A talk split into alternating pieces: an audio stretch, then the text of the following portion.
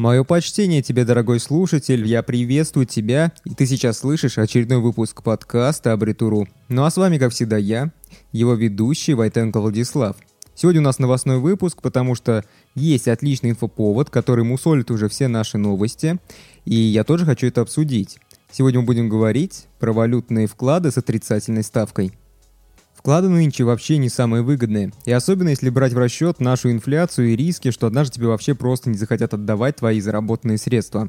Например, если банку покажется что-то подозрительным. Вообще, откуда у тебя такие деньги? Возьмем и не отдадим.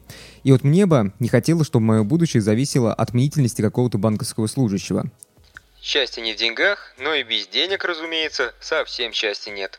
В целом, вот совсем недавно утихла шумиха с блокировками счетов. Но дабы не дать нам заскучать, стали продвигать новую инициативу.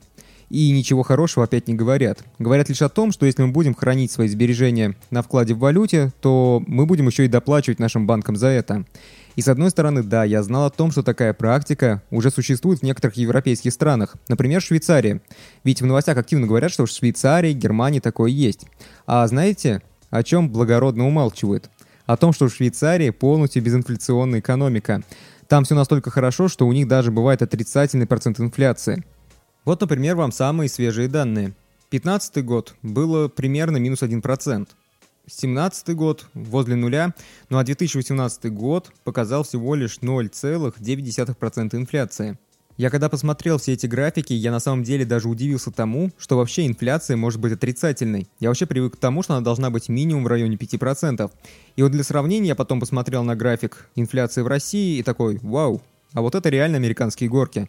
Там, если посмотреть на 2015 год, то у нас в это время инфляция составляла 15-18%. И это намного больше, чем вообще все, что есть на графиках, которые можем увидеть у той же Швейцарии. Если мы посмотрим на 16 год, там чуть меньше 10%, и вот в 18 там показывают в районе 5%. И вот то, что сейчас, это тоже официально где-то в районе 4-5%. Но это то, что официально. На самом деле она больше, разумеется, и все наши жители это ощущают на своем кармане. Но во всей этой ситуации мне больше всего нравится то, как все наши новостные компании, все наши новости в обе руки пишут о том, что вот в Европе эта практика отлично прижилась.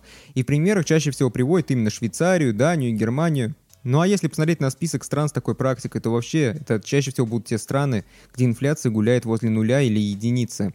Хотя да, я соглашусь, в Германии сейчас не все так гладко, и поэтому там инфляция в районе полтора процента.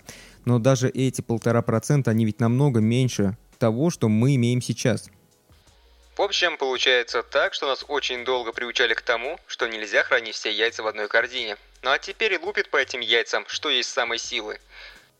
И вот я, как и наверняка многие жители России, не могу сказать, что у меня есть горы валюты. Но просто сопоставляя все эти факты, становится немножечко обидно. Примут ли такую инициативу? Ведь это еще не закон. Я думаю, что на это есть все шансы. И в целом, когда я читал отчеты по этой теме, то там был один такой момент, который заставил меня прям напрячься по полной. Во-первых, судя по тому, что я смог прочитать, если, например, я со своего счета ИП перевожу деньги на свой физический счет с той же фамилией в том же банке, то с меня берут процент. Хм, как будто просто забирают деньги, согласитесь. А во-вторых, в самих выступлениях не так-то и сильно акцентировали внимание на евро и долларах. Отвечали достаточно скользко. Ну а что? Если из рублевой депозиты будет браться процент, то это тоже отлично. Подкидываю идею. Отличная перспектива. Мне недостаточно того, что мои рублевые накопления инфляция сжирает быстрее, чем кот хавает свой вискос. Хотя не могу сказать и то, что это вот так все несправедливо. На самом деле, да, банки действительно несут некие расходы по хранению наших евро и долларов. И на самом деле, чем дольше они это делают, чем больше они несут вот эти все расходы. Вот они и перекладывают, собственно, все эти расходы на клиента. И тут на самом деле как бы все логично. Клиенты уже привыкли к удобству работы с банками, да и многие просто не захотят отказываться от валюты. И вот остается вопрос тогда лишь в том, сколько клиент должен будет заплатить за свой комфорт. На тот момент, когда я пишу этот подкаст, ставки пока еще никто не озвучил. Но я смеюсь предположить, что это будет примерно от 0,25 до 0,5 годовых. Да, все же мы понимаем, что этот процент можно хорошенечко раздуть, и вполне возможно, что в перспективе так и будет. Ну вот в целом и все. Выводы мы сделали. Будем мониторить эту тему, потому что там еще точно есть куда свернуть, и перспективы там слишком сейчас облачные, никакой конкретики нет. Ну а на этом все, вот подкаст подошел к концу, и я традиционно говорю о том, что вы можете поставить лайк, сделать репост, э, обязательно подписаться, если вы еще не подписаны. А еще лучше и подписаться, и лайк, и репост, да еще и всем родственникам друзьям рассказать и показать про наш подкаст. Это очень простой и доступный способ порадовать админа. Я радуюсь каждому лайку и комментарию так, как ребенок радуется конфеткам.